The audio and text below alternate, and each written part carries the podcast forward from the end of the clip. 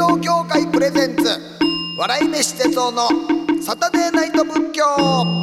この番組は仏教伝道協会の提供でお送りします。こんばんは。笑い飯の哲夫です。仏教のことを皆さんにもっと身近に感じてもらおうという番組サタデーナイト仏教です。今月のゲストは京都にある臨済禅の心を見学の精神とする花園大学文学部特任教授兼特別教授の佐々木静香さんです。よろしくお願いします。よろしくお願いします。お願いします、えー佐々木先生とお呼びしてよろしいでしょうか？何でもいいです。あ、はい。本当ですか。はい。えー花園大学、えー仏教のね大学で僕もはい。一応あの知らせてもらってますけれども、はい、もう仏教のこと大変お詳しいことはもう普段から存じてます。いやいやいやそんなん僕ほんまもうエセでねもう皆さんから教えてもらったことをパクって喋ってるだけなんですけれど。そうですかはい。花園大学って言いました。僕の先輩のチュートリアルのはい、徳井さん。ね。そうです。そうですよね、はいはい。花園大学出身で、はい。うんただ何も仏教のことを覚えてないっておっしゃってましたけれどあ そうですか。それは教える方が悪かったんですね。いやいやいや、そんなことございませんが。えっ、と、えー今回、この仏教学科の教授でいらっしゃるんですよね。そうなんです。まあ仏教を教えるんですね。へえ、うんただまあなんていうかありがたい教えを教えるんじゃなくて仏教という宗教の、はい。えー歴史とか文化とかね、はあそういうものをいろいろともうあらゆるものを知ってもらおうというそういう学科ですね。ということは、佐々木先生は、その、はいお坊さんというわけではないという。えっ、とね肩書きは持ってるんですがああもうあの実質はこちらの方があ本本業ですね。はい教授という、あのお仕事の方が本業で。えというより仏教を勉強するのが好きだというそれだけの話なんですけどあ、ね。そうなんですか。はいはいということは、その、あの、もともとのご実家がお寺をはい、私寺の息子なんだけども、はあはあもう罰当たりなことにもうその寺から出家しちゃったもんですから。あ珍しい表現ですね、はい。寺から出家っていう、はいはい。出家してお寺に行かはるのいうのはね。なんかわかりますけれども、寺から出家されて。あの日本の場合はほらお寺のの息子として生まれるでしょ？ええええええ。だから自分で出家しないのに知らない間にお坊さんになっちゃってる人が多いわけ世襲でそうですよね。そうです出家してしまってるという、ん。でそこから本当の自分の仏教をやりたいと思ったらええ。出るしかないわけだ。からあ。それで出家ということになるんですね。なんかすごいパラドックスな感じですけれどもね。ね。出家して本物のお坊さんではないという、はい、普通の人になりました。そうなんですね。でこの仏教学者ということですけれども、うん。この仏教学の中でも特に何がご専門なんですか？私はあのインド仏教です。あそうなんですか、うん。えーじゃあもうこの中国の方に渡って、うん朝鮮半島渡って日本に来るという、はいはい。もっと大元の。大元ですね。もうと一番好きなのはお釈迦様ですから。ああそううん、その時代のことから後はいのそのインドのことを勉強するのがもうえ私のもう、えー一番好きなことなんですね。ああそうなんですね、ちょっと本当ありがたいことに先日ちょっとお仕事でインドに初めて行かせていただきまして、あーあそうですか。あのマハボデ寺院に行かせていただきまして、あのべえっ、とブダガヤですか？あそうです。あ。はい今年のブダガヤ12月僕はあそこへ行ってあそこで講演することになってるんです。えブダそうなんうん、マハボディ寺院のなんかこう設立記念の式典があって、そこで私呼ばれてねそこで講演しに行くことになってるんです。すごい。もうまさにねあの仏教の聖地とされるところでそうです。その菩提樹っていうのがありまして、はいはい。お釈迦さんが外で悟ったという。そうです。その木が今も生えてますもんね。はい見させてもらいました、はいいはいはい。やーほんとでっかい木で、もう世界各国からお坊さんがもうその根っこのところに集まってはってで僕自分も同じようにこう悟りの域に行くというようなね精神統一をされてましたけれども。ちょっと前まではあれあの瓦礫の山ではい。あのあのなんていうかな仏教の人全然行かなかった。知らなかったんです。こそこが仏教の聖地だって知らなかった。はあそううんなんですか、長い歴史の中で埋もれて消えちゃってたんですよ。あでそれをね。発掘してええ。もうここで200年ぐらいですかね、はい。ようやくはあ仏教の聖地として蘇ったんです。へえ、あほなあの仏塔も、うんじゃあその後に建てられた、いや建ってはいたんだけどボロボロだったんです。あなるほど。でそっか。あの菩提寺も枯れかけてたんですへえ。でそれをなんとかね、はい生き返らせようっていうんでみんなで頑張って、ええ今みたいに立派に茂ってるわけなんですはあ、そうやったんですか。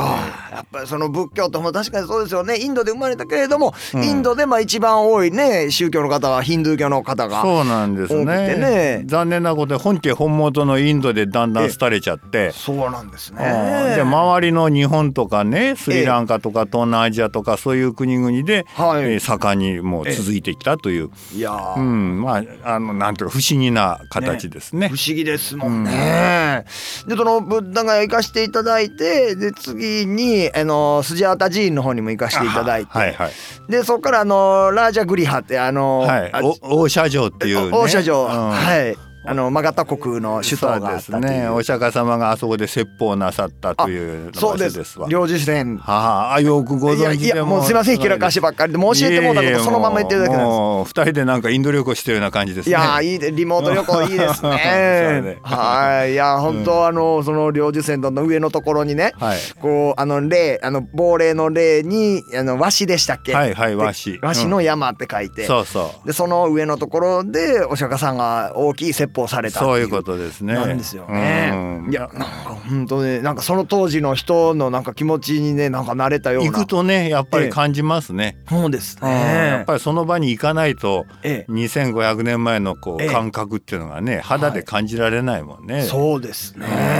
いやでもなんかあのインドって割とそれ聖地やから、はいやっぱりもう綺麗にしてあんのかなというふうにイメージもあったんですけれども、その領事船のあの山に登った時はあの道は綺麗なんですけど、うん。あの山の中すごいあのゴミがポイ捨て それはもう仕方ないよ、うん。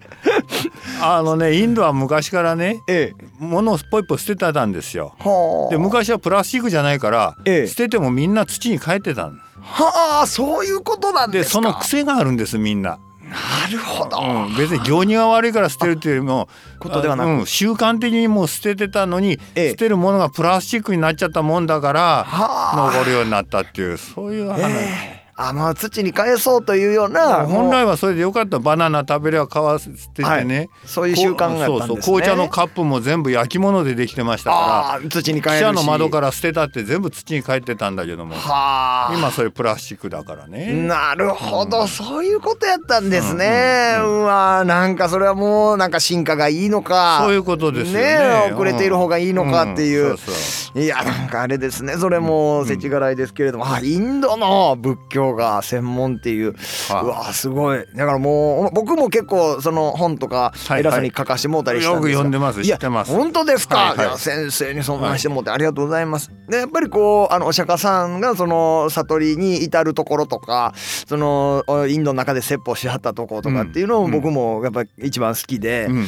うん。どんな感じの国やったんやろっていうのはすごいやっぱ気になってるとこやったんですよ。そうでもやっぱりあのあれ全部その仏教聖地のそのサールナートとか、はいはいなんか他のカピラバスとかああいうところがいろいろ回ると思ったらなかなか無理ですね。もう全部回ろうと思ったら大変ですよ。ね何ヶ月かやっぱかかりますね。ゆっくり回ればね1ヶ月以上かかるでしょうね。ですよね。僕もう23時間滞在やったんで。やっぱりね、大え日本から行くと大抵みんな時間がないからねはい。その1ヶ月かかるところを3日や4日で回ろうとするもんだから大変なハードないやハードですよね。道もガッタガタでしたしね。そうそう もうあれはね地元のなんか大寺師が汚職をしてええ。道を直すはずのお金を全部懐に入れたらしいんで。そんなことがあるんですか。うんであの捕まって警察に捕まったっていう話を昔聞いたことがあります、うわ面白い。でそのおかげで今でも我々はバスのはいガタごとの道を走ってね、もうひどい目に遭うんですよ。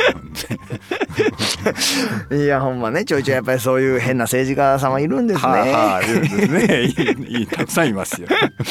まさか先生からそんなお食の話でね聞かせてもらえるとは思ってませんでしたが、えー基本的にじゃあ佐々木先生はその仏教にはまったきっかけっていうのは何なんですか、私はもともと寺の息子だったけども仏教なんか大嫌いだったんですよ。あそうですうか。ん、寺で生まれるとね、かえっはてそのなんとか狭い世界で閉じ込められる感じがしてね、はい。はいこんなとこ早く出ても、ええ。あ立派になるんだっつって立派になろうと思ったんだけどそれはうまく立派になれなかったんですよ。いやいやご立派じゃないですか？本当にいやそれがねでうまくならないいかないのでそれで、ええ。あの仏教に救いを求めた。ああなるほどなるほど。面白い。うわすごい。挫折して最後しょうがないから仏教に救い求めたら結構それがええ性に合ってたんですね。そっちの方が本職お仕事になって。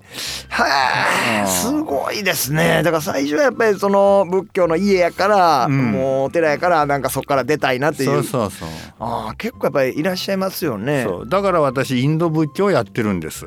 それそれが性に合うんです私は。そうですか、うん。そのお寺のお坊さんの仕事ではなくって、はいはい。大元のインドのことが好きなんですね。だからそれと出会えたのは幸せでしたね。それいつ頃そういうのを研究され始めたんですか？うんだから大学出るまで私理系だったからほああ仏教なんか全然興味なかったですがね。あそうですか。ん。それそれからですね。ああ大学。23歳ぐらいからね。へえ、もうそれはもうオリジナルで調べられてですかはいはい。だからそして仏教の,、はい。あの大学の学会へ入り直したんです入り直しあったんですか？へえ。そしたらね構結構面白いなと思ってね。仏教って面白いじゃないお寺で育てたのにやっと、やっと目覚めたみたいなとこあって23年ぐらいかかったですね、目が覚めるのに。あそうですか、でそのインド仏教一番最初からもうインド仏教の研究から入うん。あの入った学科がね、ええ。インドしかやってはいけないという、うん、あの京都大学の文学部のはい。仏教学っていうのがあったんです。ああそうなんうんですか、今もうほとんどないんだけどもその頃あってね。ええでだからその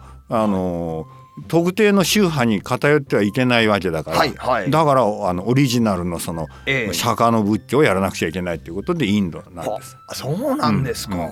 なんかその時に一番最初に出会ったそのなんかお釈迦さんのなんかわーってドキッとするようななんか研究ってあありましたか？いやもうそれはあの私今でもそうだけど仏教のね法律が専門なんです。あ法律ですあかーこれが面白いよね。へえというのは戒律というようなうん戒律ですけどね。ちょっと言ってもいい？言ってください。お願いします。教えてくださあのあの仏教に戒律っていう言葉があるけれども、ええ。ー戒と律は別なんです。いはいはいはい。ええ。で戒はね心がけだからこれは皆さんが考えてるような、はい。い、いことしましょうみたいなさ。はい。で一方の律っていうのはねお坊さんの法律なんです。はあはあでこれはね300400あええ。の決まりがあってええ。それをちゃんともう全部守らないと罰が与えられるという、そういうお坊さんはみんなその規則を守って暮らさないといけないわけで。でそれがお釈迦様時代からずっと続いてるんです。だかはらこれはね世界の歴史の中で一番長く続いてる法律なんです。あほんまやそっか。ういろんな国はね変わっていったりして法律変わりますけどもえ仏教のその仏教徒の言うたらお坊おさん坊さんの法律。これ世界で一番長いです。ローマ法よりもずっと長いもんね。そっか2500年ですもんはいはいねはい、ででそれその法律が時代とともに変わっていくのを調べるとええ。仏教の歴史がわかるんです。はあなるほど。あそっか。やっぱりこう時代に応じてその律というのも変えられて。変えられる。でどう変わって何を変えたか調べるとその時代に何が起こったかといういうことがわかるでしょ？おもろそう。歴史の資料に使えるんですよ。へえ。たうん、みんな法律って言ってねつまらなそうな顔するんだけども、うんなんか杓子定規でね、無味乾燥みたいに思うんだけども中はすっごく面白いんです。それもやっぱりインド国内で変えられていったところを専門的に。それもあります。であとそれ中国にも伝わって日本にも来るから、えはい。それも全部見ていけば、はあ。インドからもう日本までのずーっと仏教の歴史を、はい。その律の法律でたどることもできますよ。そうですよね、うん。中国でなんてその律って大いにこれね、うん。うん新しいのができたりとかそうそうそう。思んですがそういうところも調べられたりもしたんですか、うん。で私はやっぱりその中ではインドがええ。面白いので、インドの法律を専門にやってますけどね。うん例えばそのインドでどういう出来事があってどういう率が増えたりとかさ、例えばみんながお金使うようになったらね、ええ。どうするかっていう問題がある。はいはい。もともとの律の中でお坊さんは絶対お金に触ってはいけないって決まってるんです。よ。はいはいそうですよね、うん。ええ。今でもそうです。本当はお坊さんああ。をお金に触ってはいけない。ダメなんですか？おお布施を受け取ってはいけない本当はね。へえ そうなんですね。お葬式の時だいぶ払わしていただきましたけどもね。はあそうそう。まあええ。いろいろありますけどね。いろいろ。ありますけども。まあそれでだけども時代とともにインドでもねみんなお金使うようになって、はいはい。でもあの物であげるよりもお金でお布施あげた方が便利だからこれ受け取ってくれっていう人も出てくるわけですよ。まあそうでうん。す、そうするとそのほ規則では受け取っていけないって書いてあるけどどうしようかっていうことで、はい。まあいろいろと揉めたり、はあ。の拡大解釈したりするわけ。はあそれ面白いっすね。お坊さんがおお坊さんが目の前にはい。あのたらい置いてええ。水張ってはい。この中入れてください。あ手で受け取るとダメっていうからはあなるほど。そういうふうに考えられたんですかね。そうそう。あの托発をしてはるお坊さんも大きな器持ってはりますけれども。あれは食べ物用なんです。あそうかそうか食べ物用ですお金入れる器なんかないんです本当。で昔でそう考えてねその洗面器、ええ。洗面器に水張ってここへ水入れて、あのお金入れてもらうんならいいだろうって言って入れてもらって、はあええ。それでそれでまた仏教が揉めちゃって、はい。で大揉めに揉めて結局それもダメということになって、はあ。で今では今でもですね、ええ。あのお坊さんは原則としてお金を手に持ってはいけないということになってるんです。そうなんですか、うん。だからタイやスリランカのちゃんとしたお坊さんは今でも絶対お金持ちませんよ。へえ。その食べ物の托発とかで生活されてるんですか？買い物に行く時は横に信者さんに来てもらって、ええ。財布持ってきてもらうんですああなるほど。そういう意味で自分では持たないとに。いう、うん、で市場行くでしょ？はい。で物があってこれこれ買えって言ったらダメなんです。買えって言ったら買うことになるからあはいはいはい。お金持ってることにおなるから。金をそうですよね、うん。はいはい。買えって言わずにね知れって言うんです。知れ。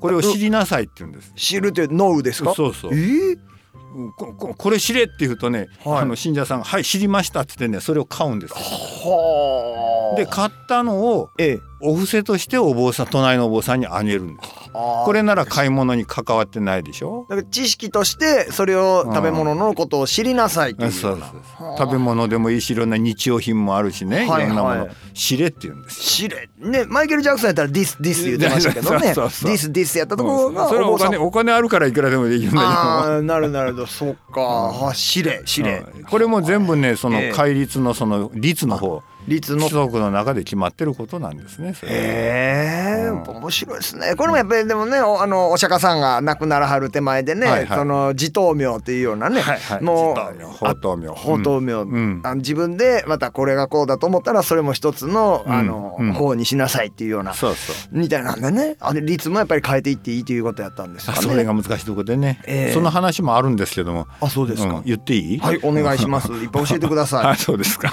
うん、時間足らないんじゃないかな。そうなんです。いつももう。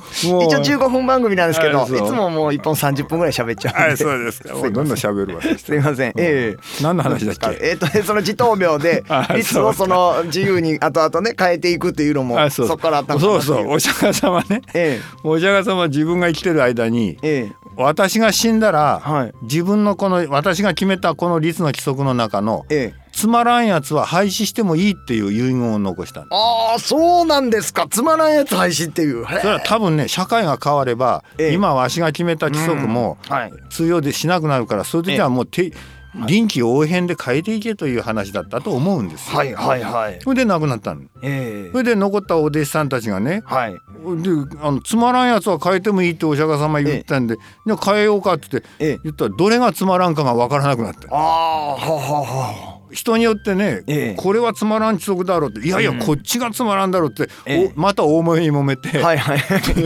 しょうがないんで、ええ。もう変えるなということになっちゃって。あらそんなこともあったんですか？だから実はお釈迦様の遺言はうまく伝わらなかったんです。うわー面白うん。だからその時の2500年前の規則は一つも変えないっていうことで今もスリランカや東南アジア伝わってる。なるほど。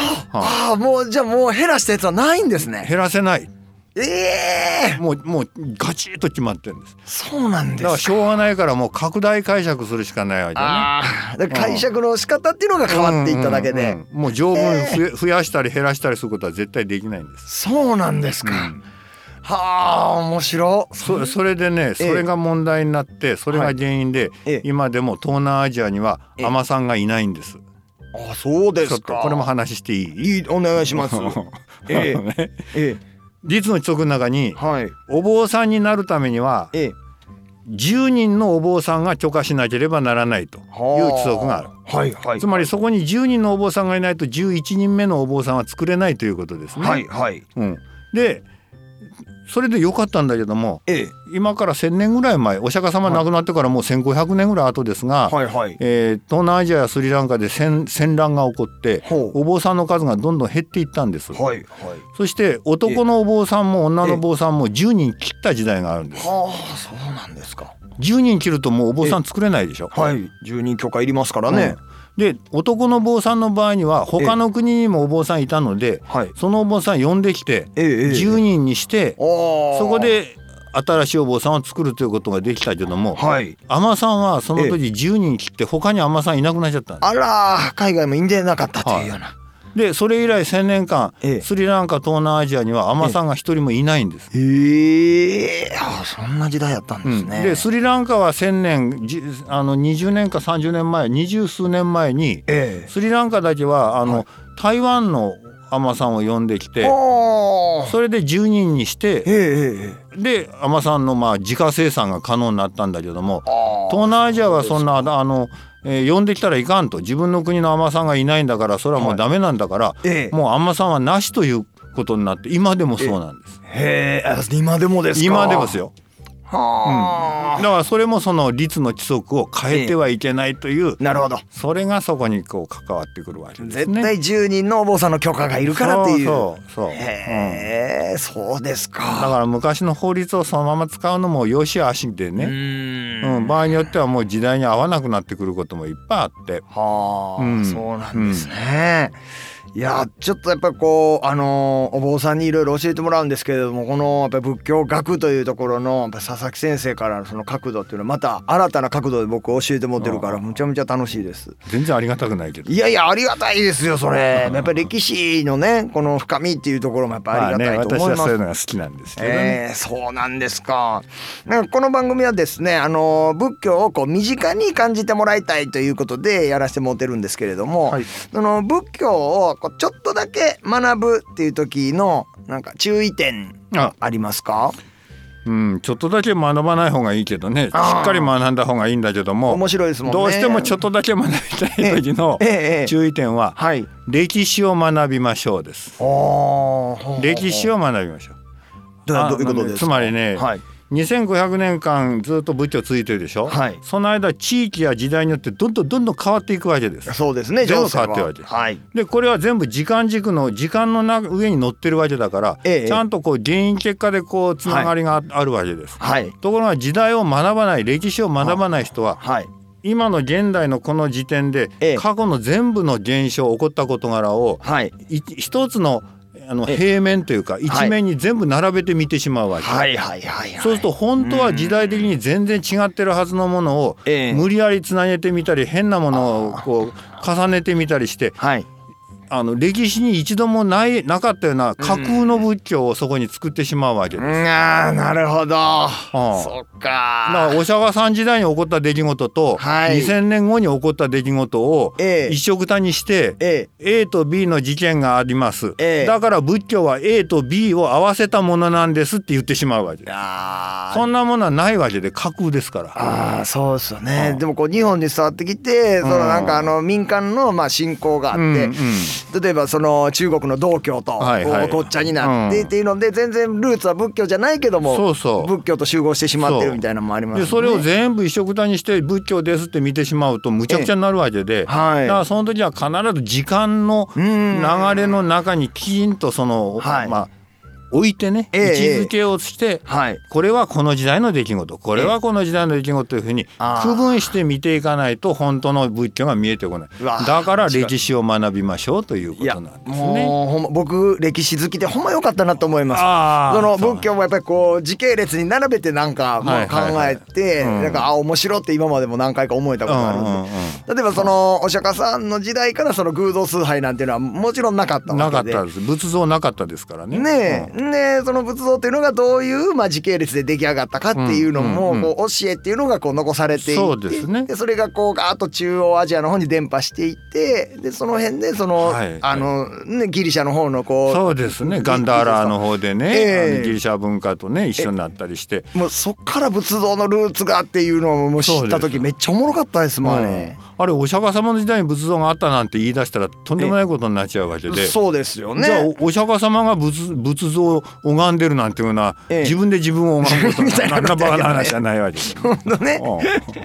そんなそんなエゴエゴなことないですもんね。でそうすると仏像を安置している本堂というのも、ええ。これもお釈迦様の時代にはなかったということああほんまですね、うん。そうですね。あとあとはやっぱりこうまあ仏舎利というのが重宝されるようになって、うん仏塔とかができてお寺の本体は実はええ。仏の仏像を拝む場所ではなくて、はい。お坊さんがそこで生活をしながら暮らす修行の場所こそがお寺の本当の姿だから、はい。だから今の日本で言うと、ええ。本堂じゃなくて栗の方がああそっか。栗って言われ寺のますね。寺のほあの本質。を本質だっていうことになるわけ。へえあ面白いな。見方がいろいろ変わるんです。その歴史的にちゃんと見ていくとね。はい。歴史ですね、うんすいません。それがちょっと学ぶ時の。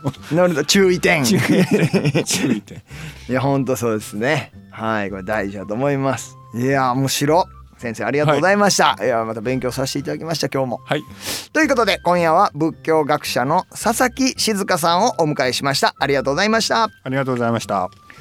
さてこの番組ではメッセージを募集しています。お悩みはもちろん喜怒哀楽どれかにまつわるエピソード日々の生きにくさを感じたら軽い気持ちで送ってみてください。ハッシュタグサタデーナイト仏教もしくは番組ブログからお願いします。ここで一つ、えー、ツイッターから、えー、ひとみさんですね。ありがとうございます。サンキュー達夫さんご出演とのことでサタデーナイト仏教聞いてみたけどすごく面白い。ありがとうございます。哲夫さんといえば仏教くらいには知ってたけどそれが想像以上に深いし哲夫さんの礎となってるしそこから広がるお二人のトークには新しい視点をいくつもいただいた、えー知らないを知れるって本当に楽しいことだよねというふうにねいただきました。どうもありがとうございます。サンキュー達夫さんねえっ、と5月のゲストでね来てください2回目ですからね。来てくださってありがとうございます米粒写経というね米粒にねこう写経っていうのもほん。まなん。かね人生で1回ぐらいちょっと僕もねやってみたいなっていうのを思うん。ですけどあの最近あれですわ僕の伊達メガネのねあのネジあのギュッギュッて A とねレンズの間のつないでるあのネジがすごいビーって浮き上がってくるからねあれをギューッとこう締める作業をしているんですけどギューッと締める時のあのドライバーのねちっちゃいドライバーみたいなああいう感じのダーっていうねちっちゃいのやってる時にギュッて回してる時いつも米粒の写経をねなんか思い出してるんですよねこういう作業やなみたいな。ありがとうございます。えー、ひとみさんメッセージありがとうございました。えー番組特製ノートを差し上げます。番組スタッフから DM で連絡がいきますんでお待ちください。お楽しみに。というわけで月日は白帯の価格あっという間に時が過ぎ去ってしまいました。来週もこの時間に仏教をしたいと思います。ここまでのお相手は笑い飯の哲夫でした。はいしゃ。仏教伝道協会プレゼンツ笑い飯哲夫のサタデーナイト仏教この番組は仏教伝道協会の提供でお送りしました。